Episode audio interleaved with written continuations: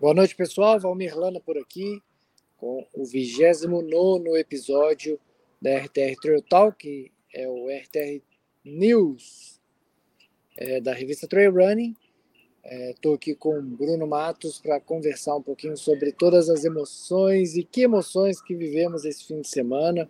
Eu estive é, lá na Itália, em Gran Sasso, mais especificamente ali na cidade de L'Aquila, onde aconteceu a edição principal da, da 100, que foi a, a própria de Gran Sasso. É uma, uma serra que tem lá em L'Aquila, que é uma cidade bem próxima a Roma, e a gente esteve lá para acompanhar tudo que aconteceu desse evento, que como eu já disse, foi a final né, da, da 100, e a gente pôde presenciar aí grandes emoções, grandes performances de todo mundo, mas especificamente dos brasileiros que estiveram lá. Foi muito bacana. Tivemos também algumas coisas que a gente vai comentar a partir de agora. Então, queria dar as boas-vindas aí ao Bruno. Bem-vindo, Bruno. Fala, galera da revista. Só corrigindo aí, é o trigésimo episódio. Eu falei. Falou, vigésimo não. Vacilo, Mas... vacilo. É o trigésimo. Tá, tá, ótimo. Chegando aí a 30 episódios, pessoal, é, entre entrevistas e, e com as notícias, né? E como você comentou, falar, acho que basicamente você vai falar mais com propriedade da, da 100, que rolou a grande final lá, e tivemos também uma prova de peso na Europa, a Transvulcânia, que acontece em La Palma, nas Ilhas Canárias, que faz parte do calendário da UTMB World Series, e hoje, né, a gente está gravando o episódio hoje, mas para quem ouviu hoje, dia 26, rolou a primeira etapa da grande final da Golden Trail Series, que acontece na Ilha da Madeira, em Portugal. Vamos falar aí, fazer as análises, falar os campeões e as provas que rolaram aqui no Brasil. Vamos começar com a 100 então, Valmir? Sei que teve Bora. lá, conta aí para mim que eu também estou super curioso. Conheço o local, mas quero saber a dimensão da prova lá de 100 milhas naquele, naquele lugar. É, cara, foi assim, é, muito, muito bacana. A Láquila é, uma, é uma cidade muito legal. Eu não conhecia tanto quanto eu conheci dessa vez, né? A gente ficou lá um pouco, né, Bruno? Sim. É, das, outras, das outras vezes, é, mas. Foram uns, uns, quatro dias assim, mas é, você, tá, a gente fica focado na prova ali, no máximo ia no mercado e voltava, né? Mas assim, então, de curtir a cidade, muito pouco. É, dessa vez eu conheci bem mais a cidade, é, inclusive eu participei da prova de 30K no domingo e passa, passa dentro da cidade, então conheci, vi que ela realmente é maior do que eu imaginava. E falando especificamente da prova, ah, eles conseguiram fazer um, um, um, evento muito, muito grande, é, com uma estrutura bem condizente a uma prova de nível internacional. A largada ela não foi no mesmo lugar da chegada, das 100 milhas e do 100K. Eles fizeram é, no Monte Santo Cristo, salvo engano o nome, é, que dá o fundo é, são as montanhas de Gran Sasso. Então dá para imaginar a beleza que era. Para você ter uma ideia, Bruno, de lá a gente vê o, a Fonte Serreto, que é o hotel onde a gente ficou e era a largada das provas do Mundial de Skyrunning Juvenil. Então, foi bem bonito. O, o início da prova ali até o quilômetro 10. O quilômetro 10 era bem, bem lá em cima é, daquele observatório que você lembra. Era lá, bem lá em cima. Você passou, eu lembro bem assim que o Mundial passou na mesma trilha, exatamente na mesma trilha, aquele zigue-zague subindo. A hora uhum. que chegava lá em cima, pegava a direita e ia contornando a montanha assim é, passou pelo mesmo, mesmo local, foi bem, bem interessante. O, fiz umas imagens bonitas lá também. É, o 100K não subiu até o Campo Imperatore, que é esse local que eu estou falando. É, fez um outro percurso. E, cara, tivemos performances galácticas, tanto no masculino quanto no feminino. A Letícia Saltori e o Roger da Regrand fizeram uma baita prova. Depois conversando com o Roger, ele estava tava assim impressionado como o nível que ele conseguiu alcançar de performance, que ele treinou para isso, né? O ano inteiro dele foi baseado em correr as duas provas da 100 de 100 milhas, tanto lá em Paraty quanto em Gran Sasso. E ele mesmo é, se assustou porque a prova inteira ele correu muito próximo do campeão, do Code Reed. E se não fosse um, um erro de percurso que ele cometeu, que ele deu uma volta de uns 10 a 11 quilômetros a mais no final da prova, no quilômetro 152, ele pegou uma entrada errada, que era o percurso da prova dos 30. Ele subiu e deu a volta, e do 152 ele voltou lá para o 146. Nossa. E aí ele fez tudo, toda essa parte de novo e ele estava 30 minutos do Code Read no 152 e acabou com uma hora e 40 e poucos de diferença do Code Read. E mas não perdeu a posição, né? Ainda continuou em segundo, foi foi assim uma realmente uma prova muito muito consistente. É, como eu já disse, o Code Read foi o campeão com 18 horas cravadas, uma baita performance. Não era tanto ganho, mas é, os trechos é, de trilha eram trechos bem técnicos e em conversa com, com os atletas das 100 milhas, eles relataram que a prova era um, mix muito interessante de prova técnica com prova rolada, é, onde eles, ao mesmo tempo que eles estavam subindo um trecho muito travado, eles tinham partes que eles conseguiam desenvolver muito bem a corrida, inclusive no, durante a madrugada. Foram trechos que eles conseguiram imprimir ritmos de corrida muito bom. É, é uma prova selvagem, é, inclusive a, a Drica, que foi a, a, uma das brasileiras na prova, ela foi a terceira colocada das 100 milhas, ela teve um encontro inusitado com três lobos selvagens. É, falou que esteve a um metro e meio dela, os três lobos, e ela espantou jogando água da garrafinha. Eu falei com ela que eles provavelmente não estavam com fome, né? Porque se tivessem com fome, não ia ser uma aguinha que ia espantar os lobos. Que, que o, depois eu pesquisei no Google e os, os lobos de Gransaço são lobos bem grandes. E, e ela relatou isso, que ela não sabia se era cachorro ou se era lobo. Ela falou que era maior do que os, os cachorros, né, maior do que um pastor alemão, e mais largos, a cabeça maior, ah, o olho amarelo. Sim, é, o olhão amarelo que ela falou. Um deitou e, e outros dois vieram na direção dela, não correndo, vieram andando.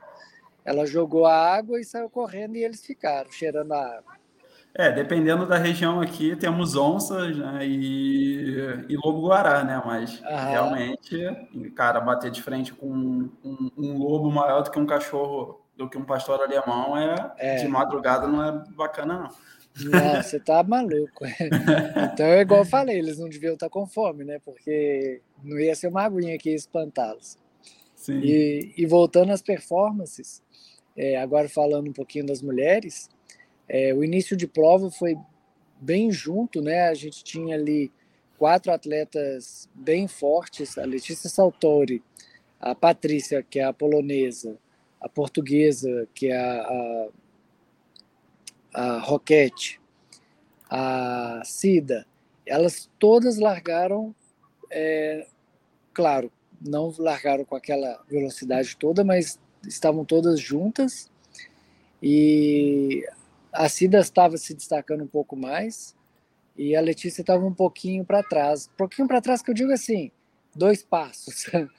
Então, no quilômetro 10, onde a gente encontrou com elas, elas estavam praticamente todas juntas e depois, no quilômetro 20, a Letícia já tinha se destacado, já estava uns 15 a 20 minutos na frente da segunda e da terceira, que era a Roquete, a portuguesa a Roquete e a Cida. A Patrícia também já tinha ficado e a Drica, a outra brasileira, também já tinha ficado pouco mais atrás do que todas as outras.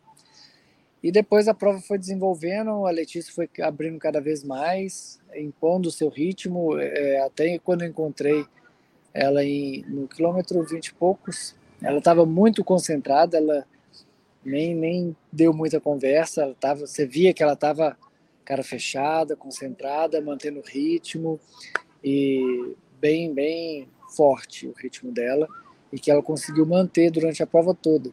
E foi impressionante, porque depois da prova, ela chegou e no outro dia. Ela teve um, um episódio de, de, de, sentir falta de ar depois da prova, porque estava frio durante a madrugada. E ela, respirando aquele ar frio, ela ficou com muita tosse e falta de ar no finalzinho da prova. E ela chegou, é, a organização levou ela no hospital e tudo mais, e não foi nada demais mesmo, não. Foi mesmo só momentâneo.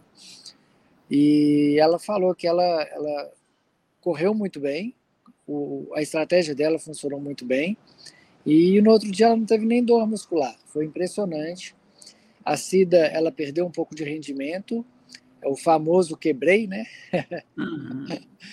e a Roquette também não conseguiu aguentar o ritmo, ela disse que passou mal de estômago e acabou abandonando a prova no quilômetro, me parece, no 110. É, a Cida, por ter quebrado, perdido o ritmo, a Drica conseguiu alcançar, mas não abriu muito. Acabou que ela, ela ficou um pouquinho e no final do, no final da prova, a Cida estava a dois quilômetros da, da Drica. A Drica ameaçou errar uns, percu uma, uns percursos uma vez ali, mas é, voltou rapidamente, não deu chance para a Cida alcançar. A polaca, né, a polonesa Patrícia, conseguiu é, alcançar as atletas brasileiras, né, a Cida e a Drica, e foi a vice-campeã com 23 horas e alguma coisa, a Drica terceira e a Cida quarta colocada. É, o masculino Roger foi vice-campeão, o terceiro colocado foi o italiano. O quarto colocado foi o, o australiano, o como ele chama, Morgan, Morgan Pilley, que largou junto com o Code Reed e foram junto por 50 quilômetros. E depois o, o, Roger acabou pegando e o, e o Morgan perdeu o ritmo também e acabou finalizando a prova em quarto lugar. Bom, das 100 milhas e dos brasileiros foi isso que aconteceu. O 100K foi uma prova muito rápida. O atleta é, italiano conseguiu fechar, o Giulio, ele fechou a prova em 8 horas e meia no 100K. Algo bem, bem surpreendente. Eu apostava no sub-10, mas não no sub-9. Mandou 8, 8 horas, horas, e meia. meia. Só 8 quanto horas. de altimetria? Eu acho que estava com 4, algo em torno de 4 mil. Nossa, mas mesmo assim muito forte. Muito forte, muito forte. Eu acho que não, não chegou a 4 mil, mas é 8 horas e meia, cara. Puta merda. Cara, é pega, você falando do tempo, só pegando do Roger, né? Que eu fiquei, eu fiquei muito surpreso. Ele correu 19 horas, né? E 100 milhas, né? 19. É, cara, isso é uma notícia. E a Letícia quanto? A Letícia 22. Cara, 22, não, é, espetacular o resultado, é uma referência muito boa para correr as 100 milhas do TMB, assim, são provas totalmente diferentes, né, TMB mais difícil, mas é, o Roger correr 19 horas, a Letícia 22, é, é, é, acho que é muito bom. É, 100 milhas são 100 milhas, né? São cara? 100 milhas, claro. É, claro. então assim, é, é, não é nada nada fácil você mesmo falar, é menos ganho. Cara, mas tenta manter um ritmo forte uhum. durante 160 quilômetros. É Sim. muito difícil. Tem que, tem que ter muita perna, muita cabeça e estratégia para conseguir manter um ritmo tão forte assim, né? E, pô, tá de parabéns. É, fizeram muito bem. É igual o Roger falou. É, tinha uma referência, né? Que era o Code Reader, um atleta americano já bem tarimbado, já correu o SM States, já correu a Leadville, já fez inúmeras provas, já foi campeão da outra Trade Cape Town. Então, assim, é um atleta referência no mundo e fez 18 horas. E o Roger ia ficar a 30 minutos dele. É, claro, ele não, não sofreu nenhuma, nenhuma pressão de nenhum atleta para, vamos, vamos dizer assim, se tivesse um, o Hugo Gonçalves, que foi o campeão de, de, da edição de Portugal com 17 horas. Talvez tivesse uma briga mais ferrenha lá na frente, poderia ter, se tivesse um Daniel Meyer, um, um Cleverson, um Celinho. Acredito sim que teríamos uma briga um pouco mais ferrenha lá na frente. Mas olhando por referência, o Code Reader era uma ótima referência e o Roger ter conseguido um tempo tão bom quanto o que ele fez é, é, é para a gente realmente aplaudir, sabe? É, o, o, que o Roger conseguiu fazer, uma prova muito consistente, mesmo cometendo um erro, né? Não sei bem assim se foi é, falta de uma, de uma plaquinha demonstrando onde que ele tinha que ir, ou se no decorrer da prova ali a gente já fica meio atrapalhado as ideias, o Roger acabou dando bobeira e subiu no lugar errado, e como tinha marcação da prova do dia seguinte, ele seguiu e fez essa parte. Se não fosse isso, ele chegaria a meia hora do Code Read. Então, assim, é realmente uma prova muito redonda que, que o Roger conseguiu fazer. E Valmir, fazer uma pergunta, uma dúvida que eu tenho em relação só à, à distância maior, né? A, a, a, vaga era destinada a todos os campeões de cada continente aqui do Brasil? Ou como é que funcionava para correr a, a, final das 100 milhas? É, na verdade, esse ano a prova ela foi aberta. Então, ah, quem tá. quisesse se inscrever, conseguia se inscrever. Mas, por exemplo, eu, a, a, inscrição dos campeões é gratuita, acho que a hospedagem também. Eu não sei bem o que, que eles ganharam, não. Eu sei que é, os campeões do FKT ganharam tudo: passagem, hospedagem, alimentação, ganharam tudo.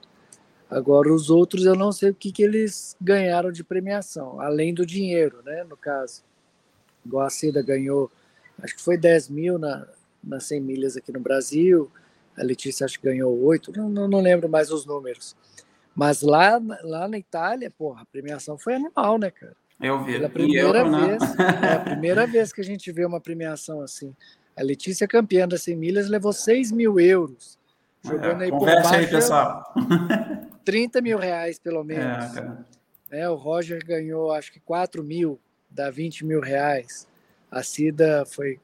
A, a Drica foi terceira, ganhou 2 mil dá 10 mil reais pelo menos. A Cida ganhou mil, então dá pelo menos 5 mil reais.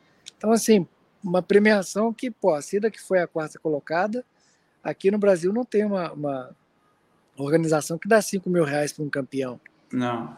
Né? Então, assim, é, é realmente. Nem, eu arrisco a dizer que nem prova de rua tem, Nem pois é, eu, eu, não, eu não, não vou dizer, não vou afirmar isso, porque é. eu não é. corro rua, né? Não tô não, nesse assim, pode ter uma ou outra, mas é difícil você ver uma premiação tão alta. E isso, é. pô, cara, é, é, é, muito gratificante, né? E acho que torna mais ainda o esporte profissional.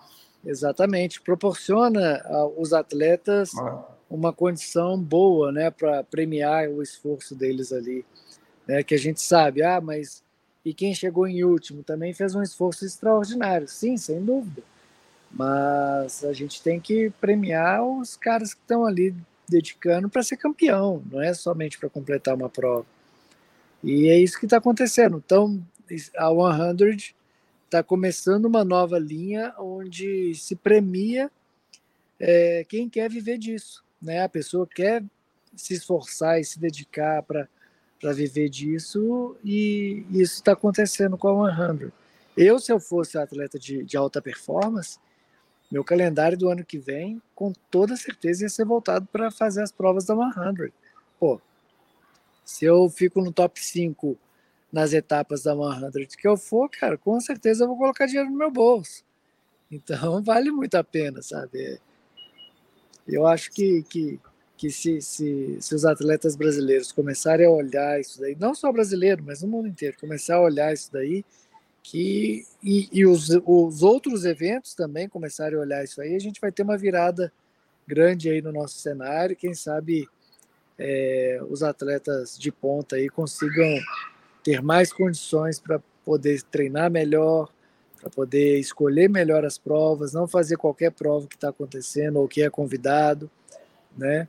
E a coisa começar a girar de uma forma é, melhor para esses atletas aí, que eu acho que é muito justo.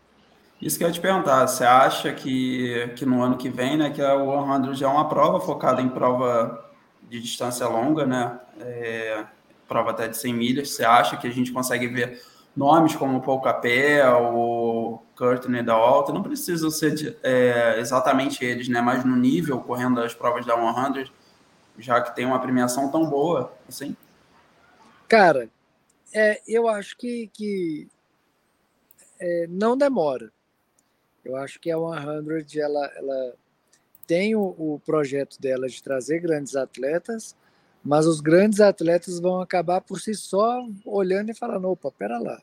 Vai ser uma transição natural. É, 6 mil euros, eu tenho condição de chegar ali e ganhar essa prova. E quem for primeiro vai ter uma condição melhor ainda, né? Porque a hora que tiver todo mundo querendo correr essa prova para ganhar, aí vai ficar mais difícil. Então eu acho sim que, que é um movimento natural. Basta um 100 fazer um trabalho de mídia é, bem desenvolvido, é, questão de, de, de mídias, de produção de conteúdo, eles estão muito bem, eles fazem esse trabalho muito bem, eles inclusive investem nisso. E basta mesmo conseguir fazer uma divulgação aonde eles têm prova, levar os atletas referência dessas regiões para correr lá, que a coisa desenvolve. É, agora, eles têm cinco provas no ano, é, a gente ainda tem que ver o calendário da 100 que eles estão para divulgar, de 2023, e ver como que vai ser essa, essa adesão aí dos atletas, não só aqui do Brasil, mas como no mundo inteiro. Bacana. É, pulamos então para a próxima notícia? Vamos lá. Boa.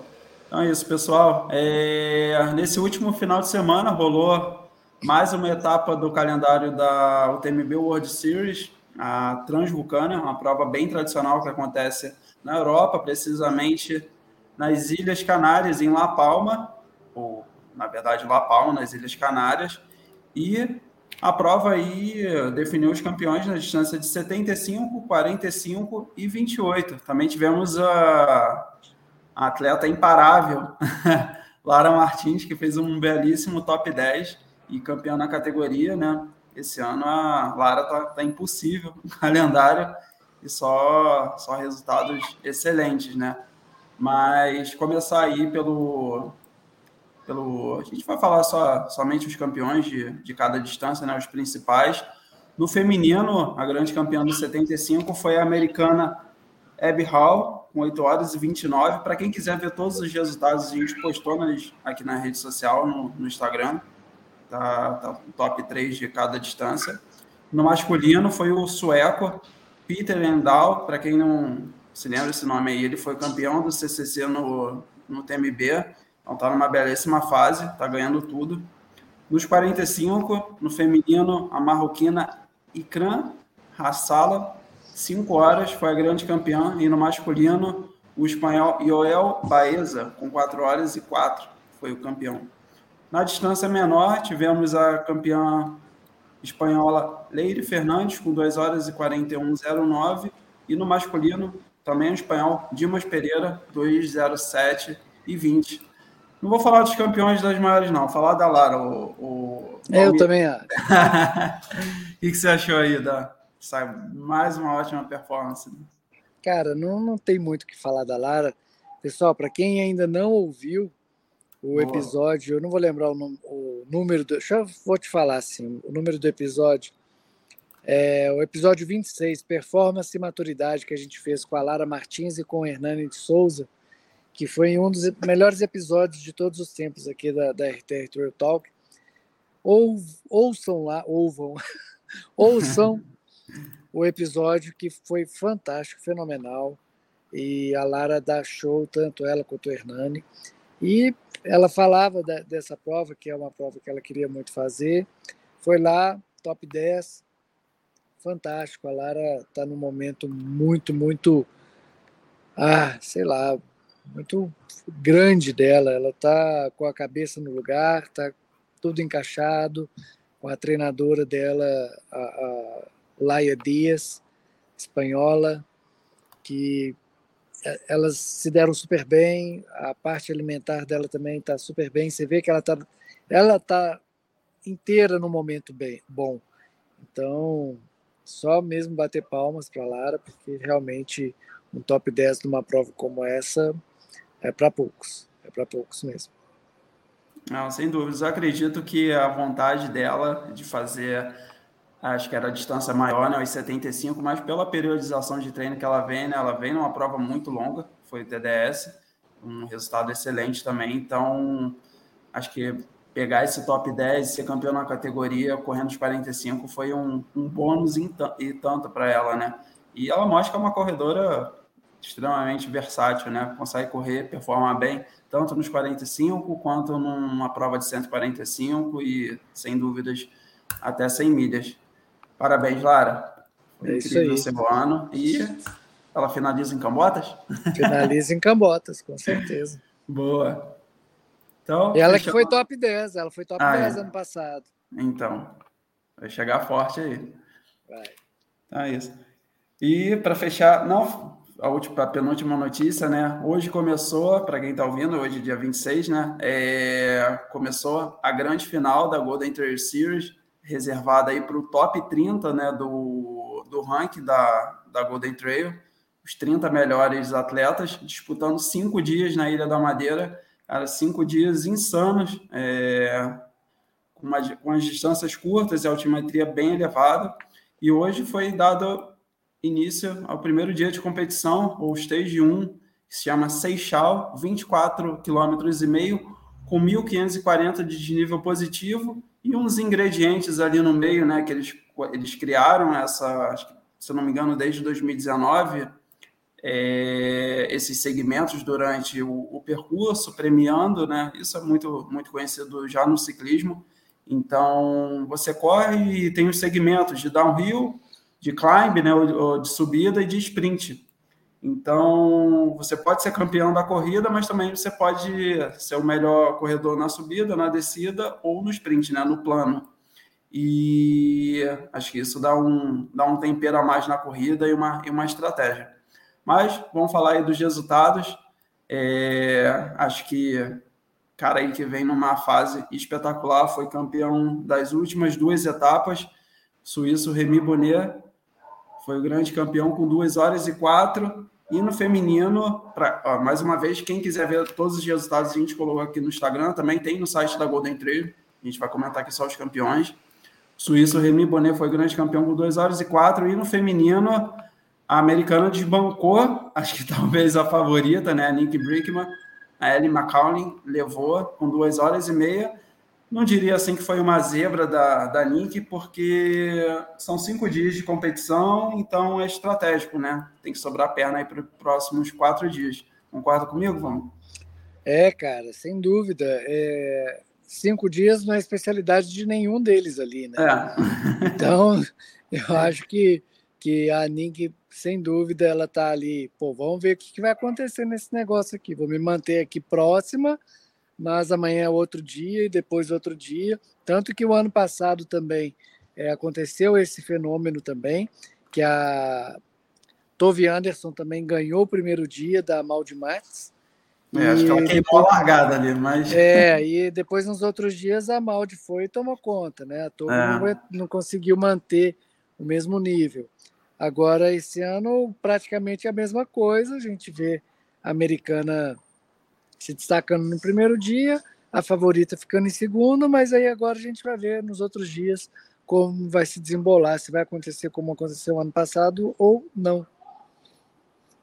Boa. É, e falar também os campeões aqui dos segmentos, que eu acho que porque os segmentos, a organização dá uma premiação em dinheiro, então acho que o pessoal fica, fica aguçado, né? Acho que perde até a estratégia em alguns momentos, né? Porque imagina, né? Você larga na prova ali, você chega no segmento de downhill, pô, vou querer ganhar isso aqui. Aí meio que você pode quebrar também na, na descida, uhum. né? Então é uma prova bem estratégica. O campeão no downhill foi cara, Andrés Kijaveric. É, um downhill foi de 3 km com 785 de desnível negativo. Imagina, hein? Tá. Que descida. Cara, foi um quilômetro vertical ao contrário, né? De asa delta que tem que descer. e no feminino foi a francesa Elise Ponce, com 15 é. minutos e 58. No segmento climb, né, de subida, 2 quilômetros com 685, muito uhum. parecido com, a, com, a, com um downhill, o, o campeão, o melhor escalador do circuito, né? Remy Bonnet com 21,56. E no feminino, a campeã Ellie McCowney com 25,44. Fazer um comentário depois sobre isso. E no sprint, o, o campeão foi, foi o marroquino Elosio Elazak com 7 horas, com 7 horas, 7 minutos e 4. E no feminino, Sofia Laukli com 8,29, né? É, o Jagostini acho que fez até uma postagem recentemente aí é, com esses tempos do, da, da Ellie e do, do Remy sobre o, a subida, né? E a gente, tá, a gente viu muitos atletas ganhando as provas na descida, né? Mas aqui mudou as, um pouco as coisas, né? Os melhores escaladores foram os campeões, né? Uhum. É, cara, mas eu, eu não concordo é, com, com o D'Agostino, não. Não sou treinador nem nada. Uhum.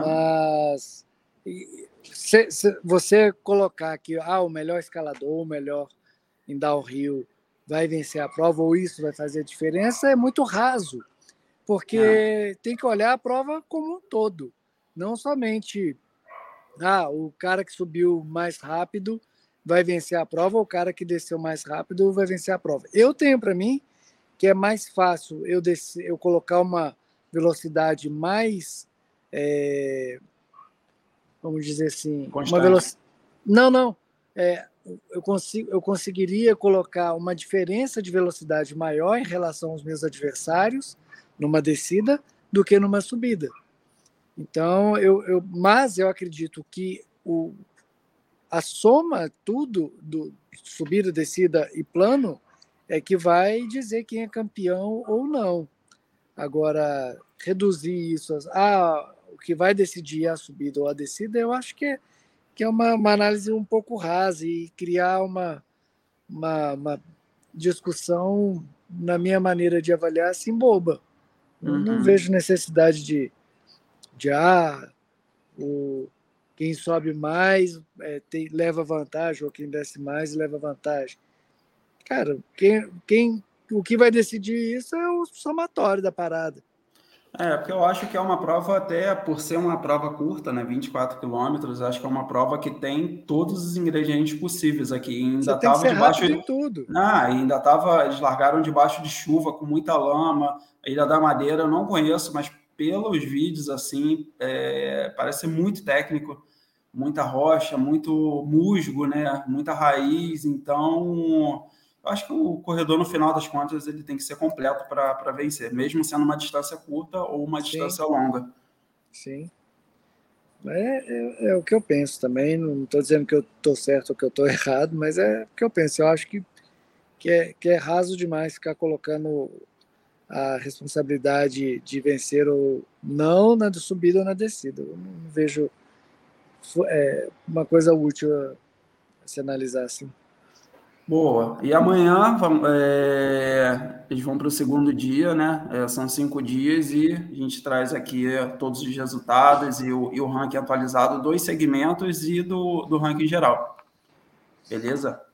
Boa. Para fechar agora, uma prova aí, cara, que faz bastante sucesso no, no Rio, precisamente ali na região dos lagos, em Búzios, a XC Run. Búzios já, cara, já nem sei mais para qual edição que ela veio, já tem uma prova que está há muito tempo no calendário, que faz muito sucesso, é uma prova... Salvo engano, foi a nona edição.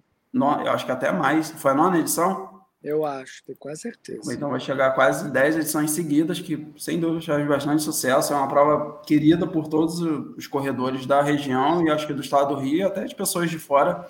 É, o organizador Bernardo Tilman, da, da Tribus, lá do Rio, organiza a prova.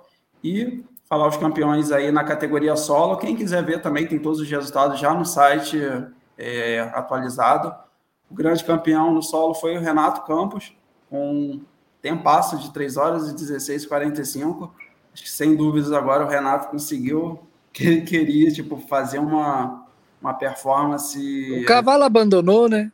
Abandonou. Ele e o, e o Cosme. Estavam os três correndo juntos, mas acho que eles abandonaram muito precocemente, acho que antes do quilômetro 10, se eu não me engano. E o Renato já estava no ritmo muito bom com eles, tomou a dianteira e seguiu para a vitória. Mas ele, olha, eu arrisco a dizer, se o Cavalo e o Cosmo tivessem juntos, eu acho que mesmo assim o Renato ganhava, porque eu estou estudando aqui, mas eu acho que foi o recorde da prova esse tempo aqui, 3 horas e 16. Não lembro do, do Cavalo ter feito um tempo assim. Posso estar enganado, posso olhar aqui depois e, e falar novamente no, no episódio. Mas foi um tempasso, uma performance muito boa. Ele estava totalmente focado para essa prova. É, e acho que ele estava precisando dessa vitória aí, que foi, cara, incrível. E no. E no só para corrigir aqui, só para corrigir. Não foi a nona, não, foi a décima terceira edição. Desculpa. Aí, falei, já passou já de. Há bastante tempo aí, então, no, no circuito.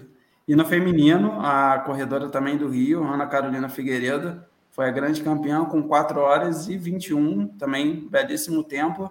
Bicampeonato. Pra bicampeonato, né? Ela já ganhou, acho que ganhou ano passado. Aí, boa, fazendo dobradinho então, 2021, 2022. É isso aí. É isso. E o Renato Campos e o Cavalo estarão em Cambotas. É. é, ia fechar com isso, mas ele vai estar tá lá e com certeza vai vir forte aí para a distância. Já confirmou é isso, todos dois. Boa, acho que fechamos aí a notícia. Fechamos. Daí foi, foi rapidinho. Foi massa aí, ó. Vamos fechar hoje com 36 minutos de, de episódio. Mas é isso. Pessoal, bom demais. Mais um, um RTR Trail Talk, 30 episódio. Esse, esse foi um pouquinho mais tarde, né? Na quarta-feira que a gente acabou gravando, justamente porque eu estava voltando lá da, da 100 Transaço e atrasou um pouquinho, mas Tá aí, tá registrado. Parabéns a todos os atletas. Fim de semana tem mais. A gente se vê nos próximos episódios. Bruno, considerações finais.